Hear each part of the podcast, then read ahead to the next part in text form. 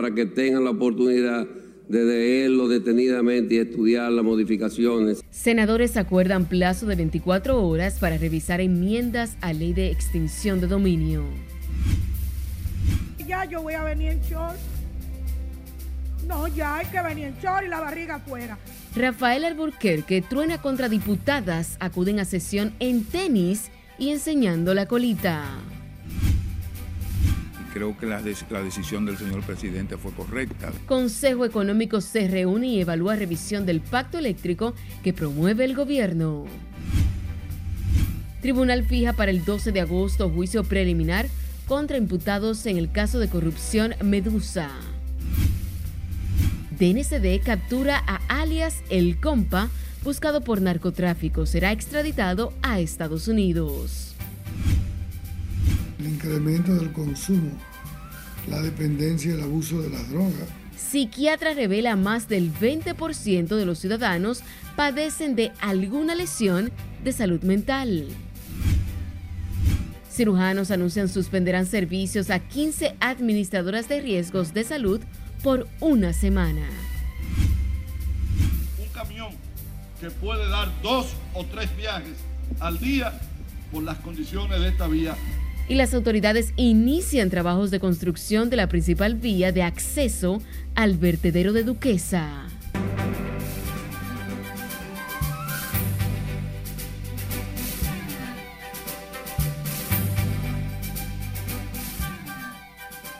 Buenas noches, feliz inicio de semana laboral. Bienvenidos a esta emisión estelar de Noticias RNN. Tenemos mucho contenido informativo. Iniciamos esta emisión estelar desde el Senado de la República que dejó sobre la mesa esta tarde el proyecto de ley de juicios de extinción de dominio tras dar lectura íntegra a unas 37 modificaciones introducidas en la Cámara de Diputados y reenviada a la Cámara Alta la iniciativa. Jesús Camilo tiene más detalles en directo. Pasamos contigo. Buenas noches. Muchas gracias. Buenas noches. Con el proyecto de ley de extinción de dominio, los senadores están en conteo regresivo, ya que precisamente mañana martes concluye la actual legislatura. Para que tengan la oportunidad de leerlo detenidamente y estudiar las modificaciones. El Senado aprobó dejar sobre la mesa la pieza, acogiendo una moción de la bancada PLDista, en la que solicitó además otorgar un plazo de 24 horas para analizar el proyecto.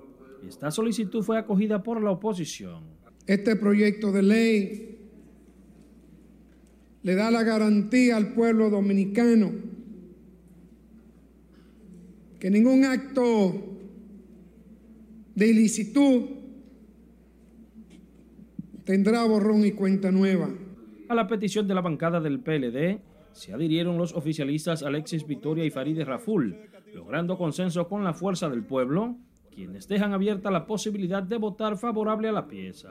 Indudablemente que mañana, si Dios quiere, vamos a tener, habemos eh, humo blanco, habemos eh, ley de extinción de dominio. Eh, nosotros tenemos un año, pudiéramos decir, para corregir cualquier detalle que, que pudiera tener. Por ejemplo, nosotros entendemos que tenemos que revisar el artículo 4 que tiene que ver con la autonomía. No está de más que nosotros como partido oficialista corroboremos la posición de la bancada del Partido de Liberación Dominicana y la bancada expresada aquí por el senador de La Vega, el honorable Ramón Rogelio Genao, para que en un plazo de 24 horas se tome conocimiento, son muchas modificaciones de forma. Que no sigamos engañando al pueblo dominicano hablando de que por ahí se va a recuperar los temas de corrupción, que por favor le pido eso por el bien de esta ley, que es necesaria para llenar un vacío jurídico y un mandato constitucional. El senador opositor Dionis Sánchez, aunque le fue rechazada la propuesta de enviar a comisión nuevamente el proyecto, afirma que la aprobación de la pieza es una necesidad nacional, lo que favoreció además el reformista Rogelio Genao porque eso hay que dejarlo sobre la mesa para que los senadores de manera particular, cada uno lo lea, no es lo mismo que discutirlo, no es lo mismo que compararlo con los técnicos. Pero amén, como nosotros hemos planteado y hemos dicho en diferentes ocasiones, con el espíritu de esta ley nosotros no tenemos objeción. Como una demostración de la voluntad que existe en el actual Congreso para darle una respuesta legislativa a un vacío jurídico sobre un problema real que tiene la República Dominicana. Tras lograr consenso del proyecto de ley de extinción de dominio en el Senado, la iniciativa podría ser aprobada en la sección de mañana martes como ley orgánica por mayoría calificada, según dispone el artículo 112 de la Constitución. Los congresistas en la Cámara Alta sesionarán a partir de las 2 de la tarde este martes y tienen ese chance para decidir si salvan la pieza. Es lo que tengo hasta el momento. Ahora paso contigo al set de noticias. Te agradecemos, Camilo. La Asociación Dominicana de Abogados en Estados Unidos respalda el proyecto de ley de extinción de dominio, pieza que recientemente fue aprobada en segunda lectura en la Cámara Baja con 40 modificaciones incluyendo la eliminación de algunos artículos. Los juristas entienden que la normativa que ya existe en países como Estados Unidos y donde fue heredada a la República Dominicana busca combatir la corrupción e impunidad especialmente en las altas esferas del Estado. Aquí se ha venido eh, debatiendo eso, ha habido pues obviamente opiniones de, ambos lados, en lo que están a favor, en contra. Obviamente toda institución estaría a favor ¿no? de la justicia, en contra de la corrupción, pero también del respeto de los derechos constitucionales. Los especialistas en derecho se expresaron en esos términos tras anunciar la agenda de intercambio que agotarán en el país hasta el próximo miércoles, donde se firmará un acuerdo interinstitucional que busca la aprobación de los títulos de abogados para su ejercicio en los Estados Unidos. Los grupos feministas y LGBT montaron su campamento frente al Congreso Nacional para presionar por la aprobación de un código penal que respete los derechos de los sectores. Denunciaron que se pretende aprobar el código al vapor sin causales para el aborto y sin modificación al artículo 87 sobre las discriminaciones por preferencia sexual. Es lo que está pasando en este momento. Están negociando derechos, están negociando quizás negociando derecho por la reelección, pero nosotros tenemos eh, una, una eh, nosotros tenemos muy claro esto. No es posible que en el año 2022 eh, nuestros diputados y senadores decidan arrebatarnos derechos que con mucho esfuerzo y sacrificio hemos conquistado. La República Dominicana constantemente incumple los tratados de derecho internacional a los cuales ha ratificado y ha tomado parte. Las agrupaciones pro derechos de la mujer y LGBT se instalaron frente al Congreso Nacional, levantaron sus carpas y desde allí reclaman por un código incluyente y menos conservador. En otra información, la ex presidenta de la Cámara de Diputados, Rafaela Lila Alburquerque, pidió este lunes a sus colegas diputadas respetar la solemnidad de la sede del Poder Legislativo y no asistir en tenis ni en minifaldas, mostrando partes que no deberían. Miguel de la Rosa con más detalles en la siguiente historia. Ya yo voy a venir en short. No, ya hay que venir en short y la barriga afuera. La decana de la Cámara de Diputados, Lila Alburquerque, no pudo aguantar más la supuesta forma de vestir de muchas congresistas y este lunes en plena sesión les llamó la atención. Aquí vienen en tenis. En tenis yo vi una joven y una mini que poco le faltaba para enseñar la parte que no se enseña. La experimentada diputada dijo que el código de vestimenta debe respetarse y que la Cámara Baja no es un lugar de diversión. Esto es un lugar diferente. Usted no está en su casa, usted no está en una discoteca, usted no está en un restaurante, usted lo que esté es en el hemiciclo, en su lugar de trabajo. Rafael Alburquerque, sin embargo, dijo que los diputados dan cátedra del buen vestir en el Congreso Nacional y pidió al presidente de la Cámara de Diputados entregar un código de vestimenta a las legisladoras.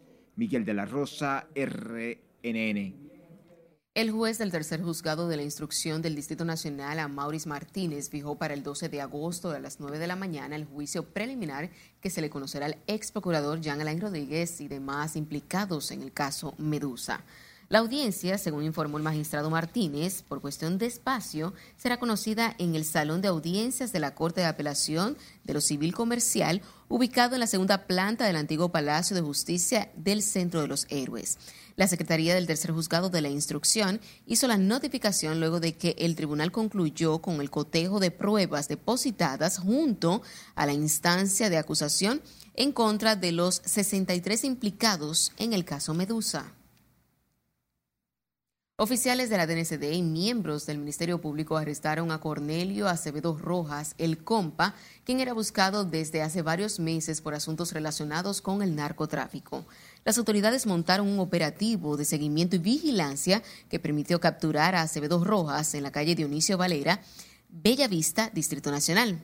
Acevedo Rojas está siendo solicitado en extradición por los Estados Unidos, país que lo requiere para que responda bajo los cargos de narcotráfico en el Distrito Sur de la Florida. Y sepa que fueron enviados a sus casas 35 de los 39 personas que resultaron heridas en el accidente múltiple ocurrido en la carretera de los Cacaos en San Cristóbal. Los cuatro permanecen ingresados, egresados para observación. Tras el accidente, el director de la Defensa Civil pidió prudencia a la población y dijo que el gobierno trabaja en ampliar ya y acondicionar las vías del área ecoturista de San Cristóbal. Y reiterarte que del gobierno central hay un esfuerzo porque nuestras vías sean cada vez más seguras. El llamado sigue siendo el mismo, a la prudencia, que los ciudadanos sepan que tienen un compromiso cuando tienen un volante en sus manos y que este tipo de accidentes pueden de alguna manera reducirse o evitarse, siempre y cuando manejemos con prudencia en las calles, en las vías. El director de la Defensa Civil habló de, él, de esto luego de presentar su carta a compromiso al ciudadano con la finalidad de mejorar la calidad del servicio que ofrecen. A propósito de este tema, el senador de la provincia de San Cristóbal informó que ya fueron dados de alta 41 de los 48 afectados por el accidente múltiple en el municipio de Los Cacaos. El senador Franklin Rodríguez dijo que solo quedan siete lesionados en el hospital de San Cristóbal bajo observación y fuera de peligro llamado al gobierno dominicano de que como Los Cacao se ha convertido en la capital del ecoturismo de la República Dominicana, es necesario abastecerle de ambulancia como la pedimos nosotros y de que funcione la unidad de atención primaria porque estaba cerrada en el momento que ocurrió eso. En un momento en donde habían casi 20 minibuses allá arriba en Los Cacao disfrutando de las bondades que Dios nos ha permitido tener a través de la naturaleza. El accidente que envolvió a más de cinco autobuses y otros vehículos de transporte masivo no dejó víctima mortal, según aclara el senador de San Cristóbal. Asegura que ninguno de los afectados es de esa ciudad y que se trató de una gira que procedía de Baní. Recuerde seguirnos en las diferentes cuentas de redes sociales con el usuario arroba noticias RNN a través de nuestro portal digital www.rnn.com.do porque actualizamos todas las informaciones las 24 horas del día, los 7 días de la semana. También recuerde escuchar nuestras dos emisiones de noticias a través de Spotify y demás plataformas digitales similares, porque RNN Podcasts es una nueva forma de mantenerse informados con nosotros. Nos vamos a nuestra primera pausa comercial de la noche. Al volver, les contamos por qué el presidente de la Cámara de Diputados pidió al presidente Luis Abinader cancelar licencia a la aerolínea JetBlue. El presidente tiene mucha razón y apoyamos la decisión del presidente. Y también sabrá los detalles de la reunión del Consejo Económico y Social para mejorar pacto eléctrico. Ya regresamos.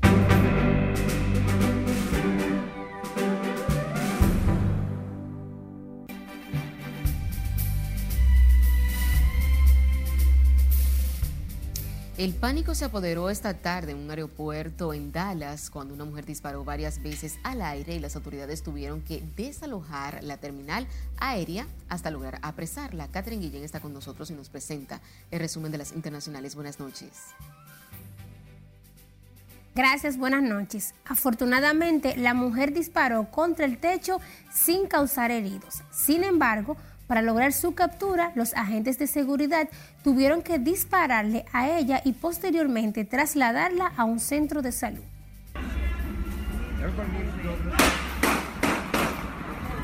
Una mujer de 37 años efectuó varios tiros dentro del aeropuerto Love File en Dallas este lunes antes de que un oficial le disparara y la hiriera. La mujer llegó al aeropuerto alrededor de las 11 de la mañana, pasó cerca de los mostradores de venta de boletos y luego entró al baño. Luego salió con una sudadera con capucha o alguna otra ropa con la que no había llegado, sacó un arma y disparó varios tiros, aparentemente hacia el techo.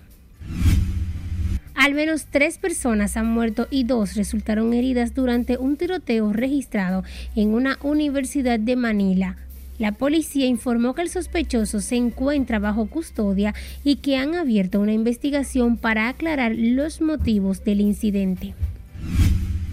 Al menos 8 heridos y 124 viviendas afectadas tras el sismo de magnitud 5.2 que tuvo 8 réplicas en la provincia ecuatoriana de Carchi, fronteriza con Colombia, según informó este lunes el Servicio Nacional de Gestión de Riesgos de Emergencias. Ataviado con un sombrero de plumas como un gran jefe mientras sonaban tambores y cantos tradicionales, el Papa Francisco cumplió el principal cometido de su visita a Canadá, pedir perdón por los males que causó la Iglesia a los indígenas del país en los internados donde los niños de estos pueblos fueron encerrados y sometidos a abusos en los llamados procesos de asimilación cultural.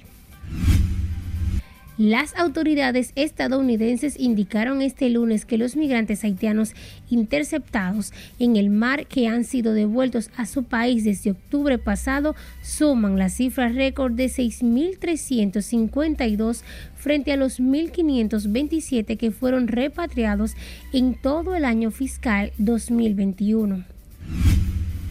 Ucrania dijo este lunes que espera reanudar esta semana sus exportaciones de cereales tras cinco meses de guerra, mientras que Rusia anunció una nueva reducción drástica de envíos de gas a Europa. Oh. Oh. Llegamos al final de este recorrido internacional con una nadadora que resultó herida por una foca monje en Hawái después de acercarse al animal y a su cachorro recién nacido a pesar de las advertencias. Un video grabado frente a la playa de Caimana, cerca de Honolulu, en Hawái, muestra a la foca apodada Rocky por los lugareños atacando a la mujer. La mujer fue rescatada por un bote que la llevó a la orilla y posteriormente las personas la trasladaron a un centro de salud para curar sus heridas.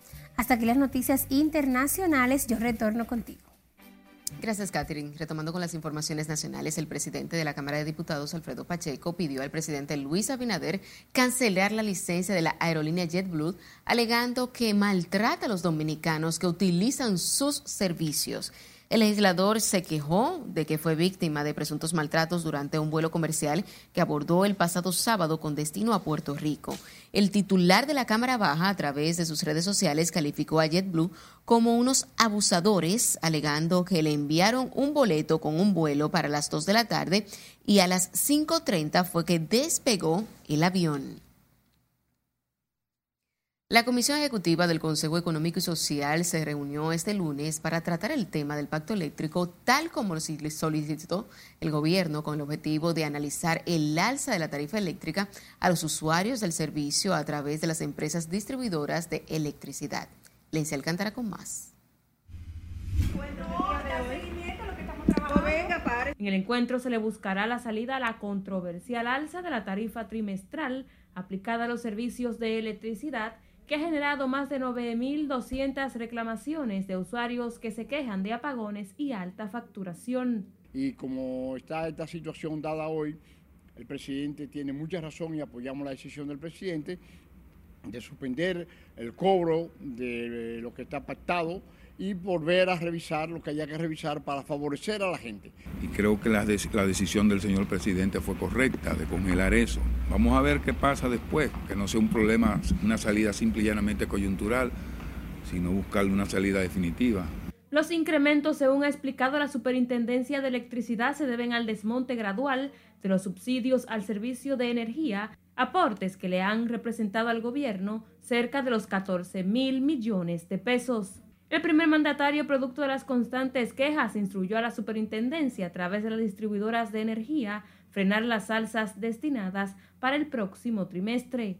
Bueno, hay que buscarle una solución porque realmente la población no puede seguir cargando eh, con esa situación, lo cual eh, impacta negativamente en, en su modo de vida, ¿no?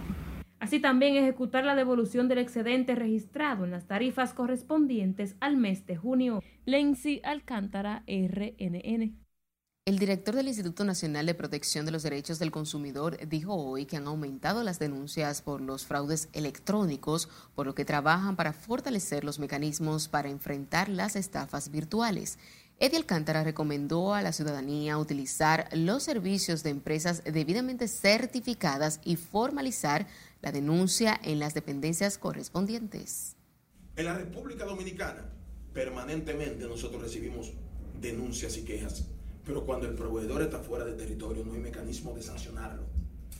De poder hacer que puedan resarcir los derechos de los consumidores porque no están aquí y no podemos aplicar la ley de aquí en Estados Unidos.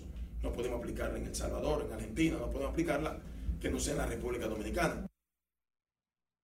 El director de Proconsumidor dijo que esperan un aumento considerable de las transacciones por el comercio electrónico este año en el país habló tras la firma de un acuerdo con el presidente de la Defensoría del Consumidor del Gobierno del Salvador, que incluye herramientas y vigilancias de los establecimientos comerciales para la correcta aplicación de la Ley de Protección de los Derechos de los Consumidores. La Asociación Nacional de Enfermería pidió este lunes al presidente Luis Abinader mejorar las condiciones del personal que trabaja en los hospitales del país, aumentar las pensiones de auxiliares técnicos y profesionales del sector. Mariano Suazo, presidente de Azonaen, dijo que las enfermeras necesitan una regenería en el sector salud y demandó un aumento salarial y nuevos nombramientos. Le están hablando mentiras, señor presidente. Usted tiene este 16 de agosto para hacer una reingeniería en la salud. Ya está bueno de que le estén hablando mentiras. La salud no está bien, señor presidente hable con nosotros, que nosotros sí le vamos a decir la verdad.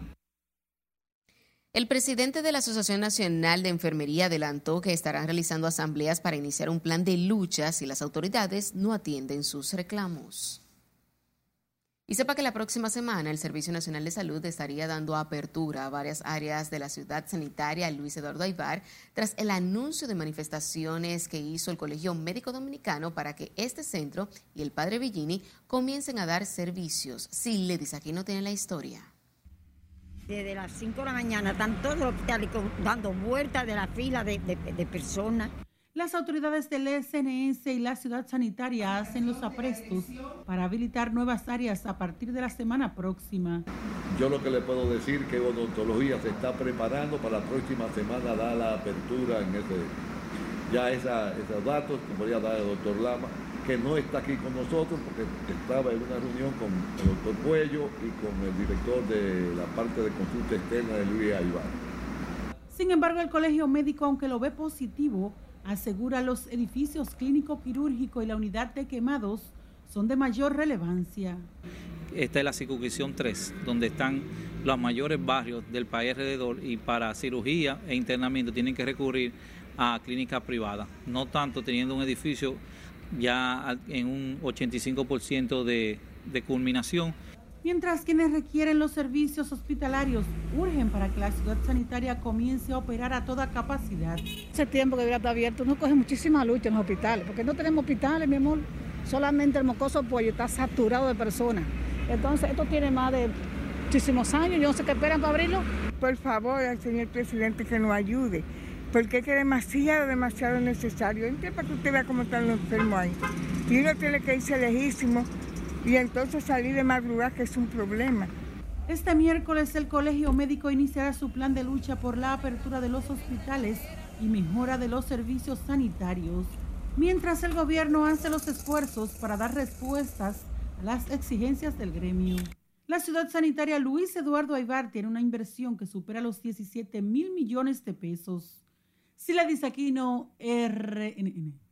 Seguimos hablando de salud, ya que el Centro Integral para las Personas con Discapacidad tienen registradas a unas 4.000 personas que tienen alguna condición especial, aunque en la actualidad el país no cuenta con estadísticas al respecto. Henry Rosa, director del CAID, adelantó que en el próximo censo en la Oficina Nacional de Estadísticas habilitará un módulo para conocer todo lo relativo a las personas con discapacidad en este país. El desafío de servir y atender a la discapacidad es responsabilidad de todos. y todos y todas, entonces, como instituciones gubernamentales, el sector privado, la academia, nos unimos, damos nuestro granito de arena para mejorar el servicio, para atender a toda la población con discapacidad. El tema fue abordado previo al inicio de un taller en el que el CAIT ofrecerá entrenamiento a unos 50 odontólogos pediatras del Servicio Nacional de Salud y continuar con odontólogos generales hasta alcanzar los más de 3.000 que tiene el Servicio Nacional de Salud. El Ministerio de Salud Pública informó este lunes que tras haber procesado 2.539 muestras para dar con el COVID-19, en las últimas 24 horas fueron detectados 227 nuevos contagios de la enfermedad. Asimismo, notifica a través del Boletín Epidemiológico 858 un total de 2.240 casos activos. La positividad diaria es de 23.19% y la de las últimas cuatro semanas es de 2.93%. La entidad explica que no se notificaron muertes, por lo que el total se mantiene en 4.363 con una letalidad de 0.71%. Unas 15 administradoras de riesgos de salud no recibirán servicios médicos de parte de los cirujanos durante una semana iniciando desde mañana martes. La entidad asegura que no recibió respuesta de las ARS sobre las firmas de los nuevos acuerdos para actualizar los procedimientos y las tarifas para otorgar más beneficios a los pacientes. El Colegio Dominicano de Cirujanos informó que continuarán dando atenciones a ARS Humanos Seguros, la Monumental y Primera de Humano, las cuales fueron las únicas en responder al llamado al diálogo. incremento del consumo, la dependencia y el abuso de las drogas. Nos vamos a otra pausa comercial. Cuando estemos de vuelta, sabrá qué porcentaje de la población está padeciendo problemas mentales.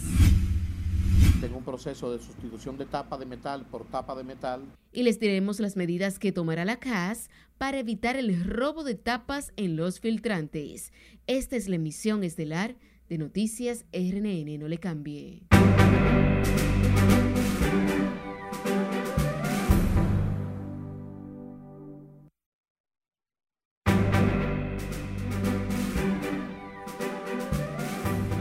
Gracias por su sintonía. Seguimos con más informaciones. El psiquiatra José Miguel Gómez reveló que más del 20% de la población padece de lesiones de salud mental, lo que ha contribuido al incremento de la violencia social, especialmente luego de las secuelas de la pandemia del COVID-19. Lencia Alcántara nos tiene más detalles en directo. Pasamos contigo. Buenas noches.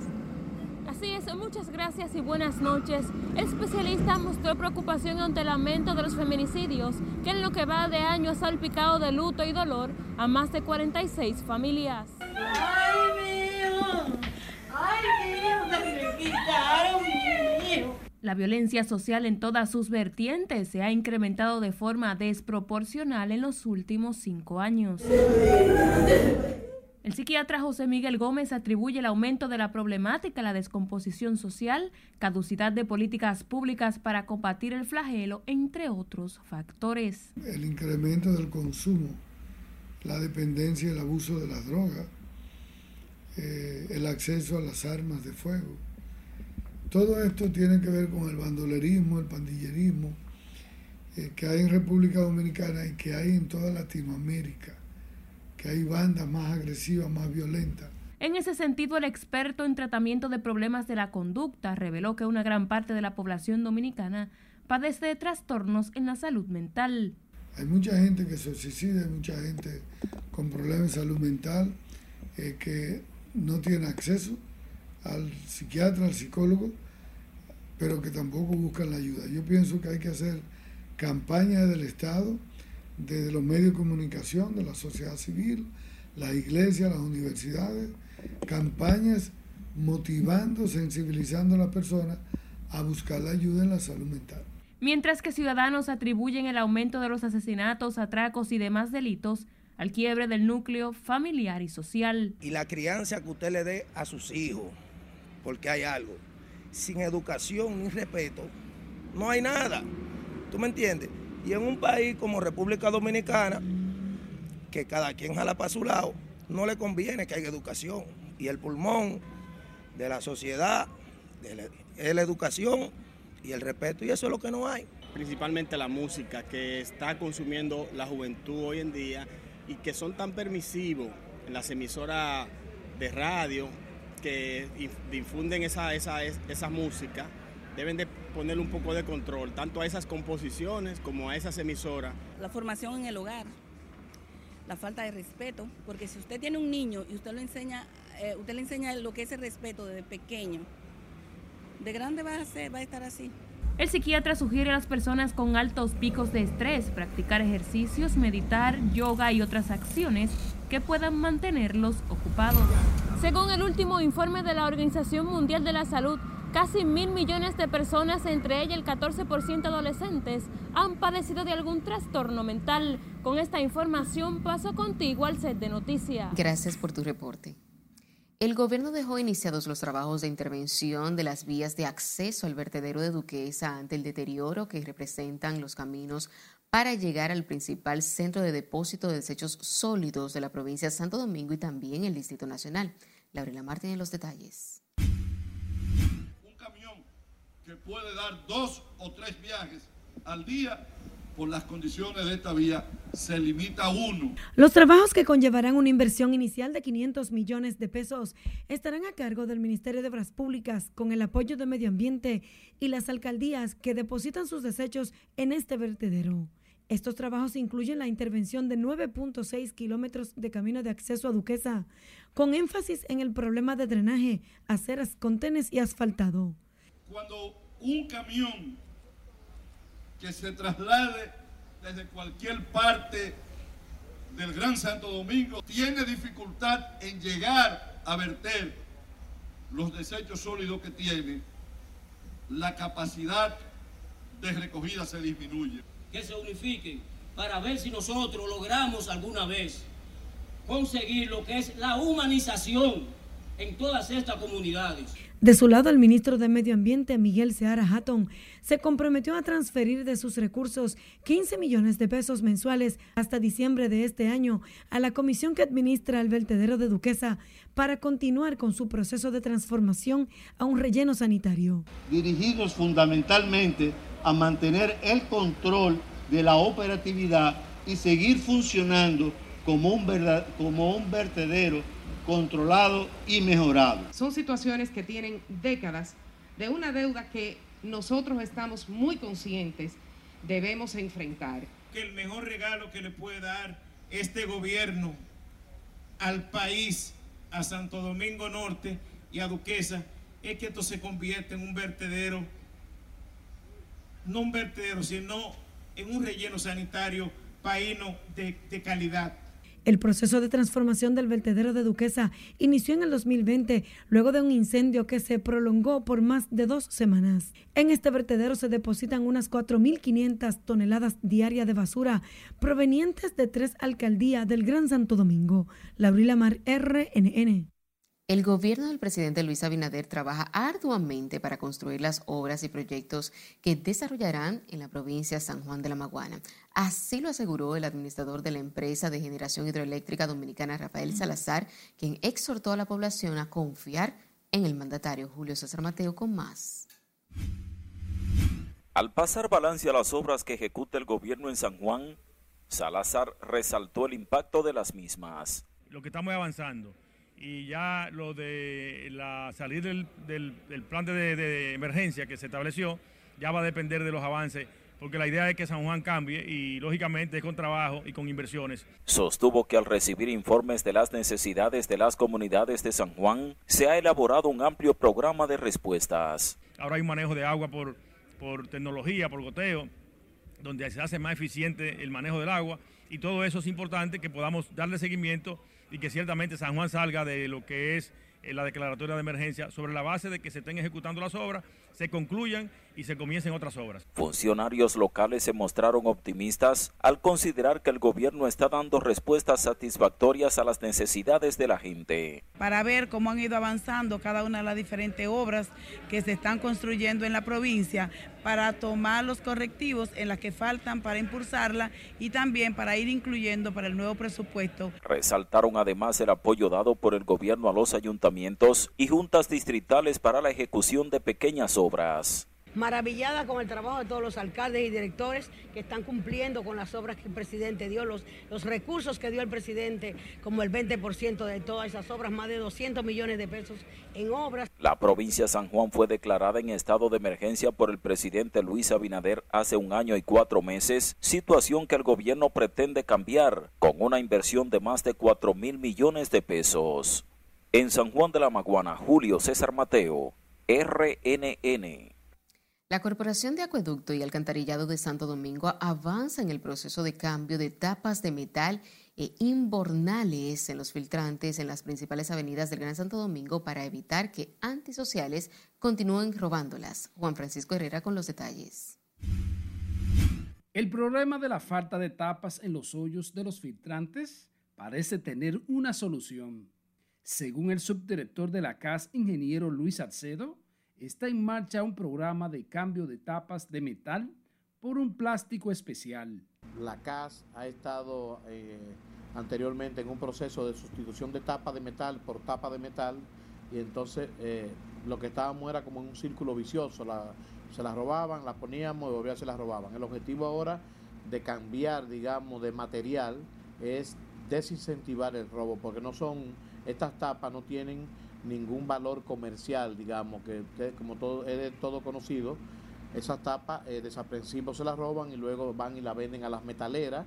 Pero la falta de tapas en los filtrantes es un dolor de cabeza para los choferes, por los daños al caer en ellos, por los daños que al caer ellos le provoca a sus vehículos. Claro, y puede afectar un choque también. Puede haber choque porque tú esquivando un hoyo puede chocar con otro vehículo. Al parecer, quienes roban las tapas de los filtrantes no se imaginan el peligro que someten a los conductores por la cantidad de accidentes de tránsito que ellos provocan poniendo en peligro la vida de la gente. Porque ahí hay un hoyo que si uno se descuida cae en ese. No sé si ya pusieron la tapa de allí, pero es bueno que no sea de metal, porque que cualquier vehículo puede ocasionar cualquier accidente. En la primera etapa, la CAS construyó 500 tapas de un total de 2.000 que requieren en el Gran Santo Domingo, incluyendo en las avenidas del Distrito Nacional. Cada tapa tiene un costo de fabricación de 11 mil pesos. Juan Francisco Herrera, RNN. En otro orden, suplidores del almuerzo escolar piden al gobierno la suspensión de los concursos para la adjudicación de licitaciones por supuesta violencia de distancia geográfica. Así también exigen el pago atrasado a sus servicios que ascienden a 5 mil millones de pesos, mientras que los encargados de suplir los textiles y uniformes de las escuelas del sector público exigen el pago que desde hace más de siete meses le adeudan condiciones que establece INAVIE para adjudicación en, su pliego es capacidad instalada y distancia de la empresa de la panadería al centro educativo. Manda específicamente a algunas instituciones del gobierno central y específicamente a INAVIE a darle apoyo a la industria nacional. Los representantes de los industriales de harina que ofrecen sus servicios como suplidores del programa de alimentación escolar agregan sean paralizados el actual concurso de licitación que corresponde al próximo año. Y ha bajado. Este era un barrio caliente, pero ya ese señor llegó ahí y está controlando a los delincuentes. Nos vamos a nuestro último corte de la noche. Al regresar, les contamos qué dicen los residentes de San Carlos sobre la delincuencia. Nunca me dieron razón del niño, nunca me dijeron dónde estaba el niño, nunca nada. Todavía no me cogen la llamada y mire por dónde vamos y se escapó el otro domingo. Además, la madre de niña desaparecida en Conani denuncia se enteró por un vecino de situación de su hija. No le cambie que ya regresamos.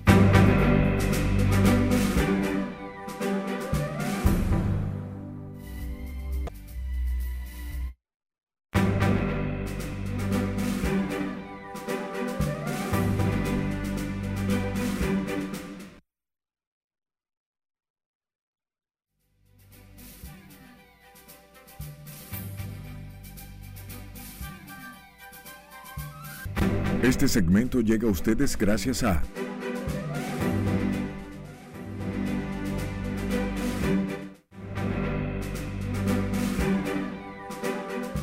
Saludos buenas, República Dominicana. Continuamos en Boston, detrás de David Ortiz, porque este martes va para el Fenway Park. Le tienen una fiesta armada y sus fanáticos están a la espera de ver al Big Papi inmortal luego de este domingo histórico con fiesta, fuegos artificiales por primera vez, más de 35 mil fanáticos que colocaron a David Ortiz en la historia de Cooperstown.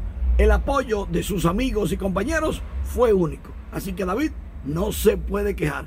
Mientras tanto, en las grandes ligas, Juan Soto podría no terminar esta temporada con su equipo. Varios andan buscando los servicios del dominicano y hablan de un cambio múltiple con jugadores muy buenos ya grandes ligas. Esperemos a ver qué pasa.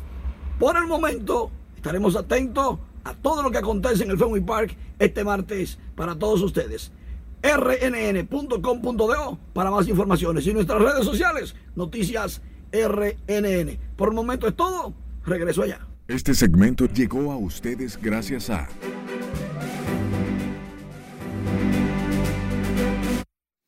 Residentes del barrio San Carlos en el Distrito Nacional se sienten seguros tras la disminución considerable de la delincuencia por el aumento del patrullaje policial. Lencia Alcántara con más. Sí, ha bajado. Este era un barrio caliente, pero ya ese señor llegó ahí y está controlando a los delincuentes y ya está, no está haciendo robo ya. Estamos más tranquilos, podemos durar más tarde en la calle. El barrio San Carlos, ubicado en la parte alta de la capital dominicana, era uno de los puntos rojos de la delincuencia y la criminalidad por décadas. En la actualidad, el ambiente en el citado sector ha dado un cambio de 180 grados producto de la seguridad que respira quienes allí habitan tras el aumento de la vigilancia de los agentes de la Policía Nacional. El sector está bien, los policías están trabajando y tenemos un policía ahí de Dicrin, de apellido Monterito, que está haciendo un buen trabajo, está robando menos.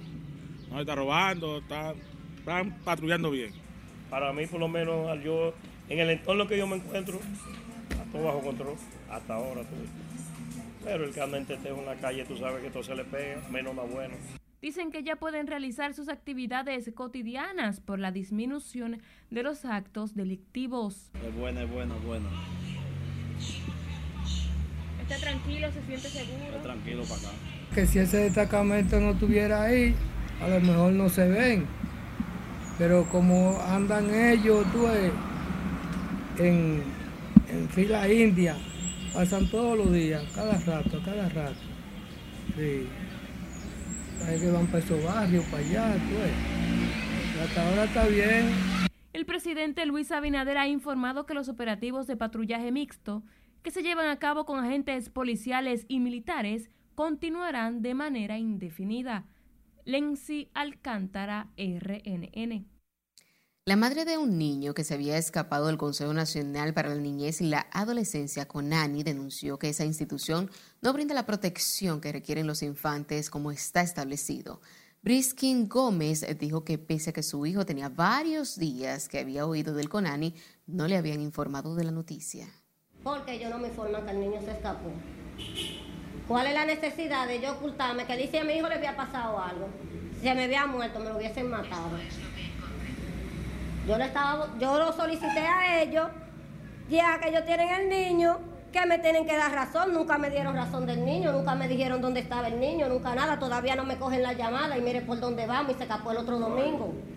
Como Conani tenga varios casos, no uno, varios, como el caso de José Daniel Rodríguez, de Carlos Daniel, Carlos Daniel Rodríguez, que se escapó hace ocho días, la última vez, de un recinto de guerra, a donde este niño, al lado de varios niños más, adolescentes y niños pequeñitos de 5, 6, se han escapado.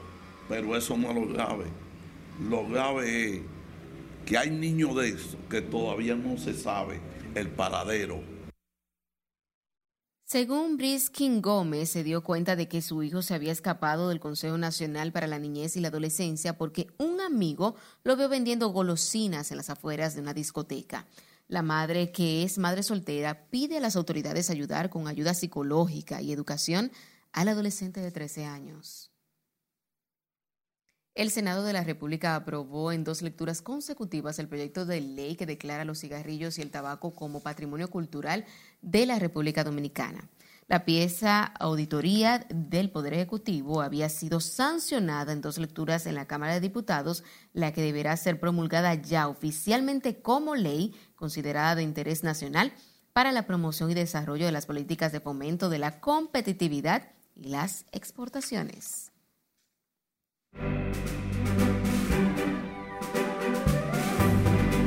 Llegó el momento de hablar del mundo del arte y del espectáculo con nuestra compañera Milian Solano. Buenas noches. Gracias, muy buenas noches. Éxito total el concierto que realizaron la agrupación Rake y el puertorriqueño Luis Fonsi el pasado sábado en el Palacio de los Deportes. Todos los detalles a continuación. Un concierto con todos los estándares de calidad fue realizado el pasado fin de semana en el Palacio de los Deportes con los artistas Rake y Luis Fonsi, quienes se presentaron juntos por primera vez en Santo Domingo. A las 9.30 de la noche hizo su aparición en el escenario la banda mexicana Rake, recibiendo gritos y aplausos, transportándonos 12 años atrás con su canción Qué vida la mía, la que le abrió las puertas en Latinoamérica. El artista hizo un repaso a su carrera, interpretando sus primeras baladas y sus últimas fusiones urbanas. La cantautora dominicana Kobe Quintana celebrará sus 10 años de carrera con un concierto este sábado 20 de agosto en el Teatro La Fiesta del Hotel Jaragua. Kobe se reencontrará con su público a las 8 de la noche para celebrar juntos con un espectáculo mágico en el que cantará por primera vez en vivo con toda su banda todos sus éxitos. Siendo la artista que se convirtió en la primera mujer dominicana con una nominación al Latin Grammy en la categoría Mejor Álbum Cantautor en el 2021, el concierto marcará el inicio de su nuevo tour con el cual visitará Santiago los Caballeros, Colombia, Perú, Chile, México, Argentina y España, entre otros escenarios. No estoy dándole beso a nadie por Ah, no, COVID. no, no, muy bien, muy bien. Pero mucho gusto. Muy bien, muy bien. Besitos. Pero tengo miedo que me diga COVID como al presidente Biden. No, pero eso está bien. Gusto de verte. Y tras el escándalo que ha generado el video donde se ve al comunicador cubano Raúl de Molina rechazar el saludo de la exponente urbana La Materialista durante la alfombra roja de Premios Juventud 2022 en el Coliseo José Miguel Agrelot en Puerto Rico, el presentador de televisión pidió disculpas a la cantante a través del programa El Gordo y la Flaca, el que conduce desde Univisión. Si la materialista se sintió ofendida, le pido perdón, pero esto se lo he hecho a muchísimas personas. De Molina explicó que siempre trata de evitar los saludos de personas que no conoce y que es una pelea constante que ha tenido con su esposa. El presentador de televisión invitó a la exponente urbana a su programa para dejar claro que solamente fue un malentendido. Hasta aquí diversión feliz resto de la noche. Gracias, Milian. Finalizamos esta emisión estelar de Noticias RNN. Feliz resto de la noche.